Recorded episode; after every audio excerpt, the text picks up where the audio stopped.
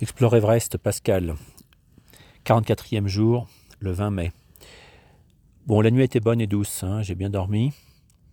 Mais j'avoue que hum, j'ai eu des pensées nocturnes avec la vision de Bernard euh, euh, qui partait avec son malaise vagal. Et comme moi, je ne connais pas ça, euh, voilà, c'est de voir quelqu'un qui avait l'impression d'être en train de mourir. Ça m'a perturbé cette nuit, mais bon, globalement, j'ai bien dormi.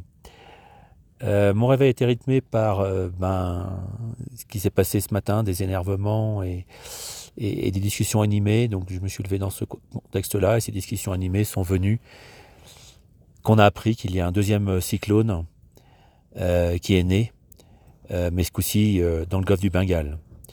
Autrement dit, golfe du Bengale, cyclone égale dans les esprits catastrophe de 1996, parce qu'il en a fait beaucoup plus proche d'ici.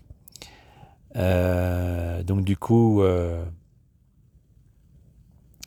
euh, forcément, là, on rentre dans une instabilité qui est assez forte. Alors évidemment, toutes les idées fusent, hein, comme certains qui disent, bah là, il faut partir tout de suite, voilà, faut partir ce soir même. Bon, moi, je leur aurais dit que, attendez, là, on est rentré dans une instabilité extrêmement forte.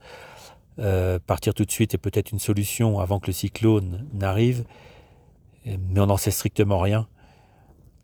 On ne sait même pas la puissance qu'il va avoir, il vient de naître, on ne sait même pas la direction dans laquelle il va aller, il semblerait que ce sera ouest, peut-être ouest-nord-ouest, donc on ne sait même pas qualifier cette menace pour l'instant. Ce qu'on sait, c'est que ceux qui sont, euh, qui ont tenté en partant pour le 21, qui sont au camp 3, ont dû rester euh, scotchés au camp 3 et qu'un certain nombre ont fait demi-tour. Voilà. Donc nous, ce qu'on doit faire, c'est surtout là maintenant être extrêmement actif pour obtenir, analyser des données, pour voir, euh, ce qui se passe. Assurer la contradiction des, des données. Euh, voilà. Est-ce qu'il va se diriger vers nous ou vers le sud? Ça, on le saura que dans la journée de demain. En attendant, bah voilà, il faut être calme et puis, et puis froid. Euh, Christophe nous rappelle que ben, un sommet dans une expédition, ben, c'est la cerise sur le cadeau, le, cadeau, le gâteau. il est encore possible que la météo nous empêche d'y accéder, c'est comme ça. Il faut être philosophe, ça fait partie des expéditions himalayennes.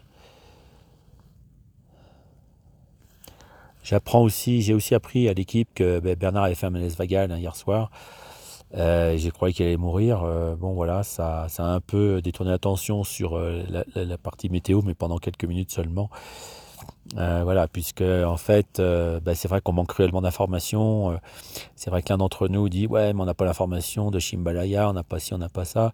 c'est vrai qu'il y a un foisonnement d'informations et que chacun, comme je l'ai écrit dans mon billet, chacun va, va à sa source hein, et qui lui permet d'avoir un avis différent. Et donc, du coup, il est très difficile de faire cette synthèse-là.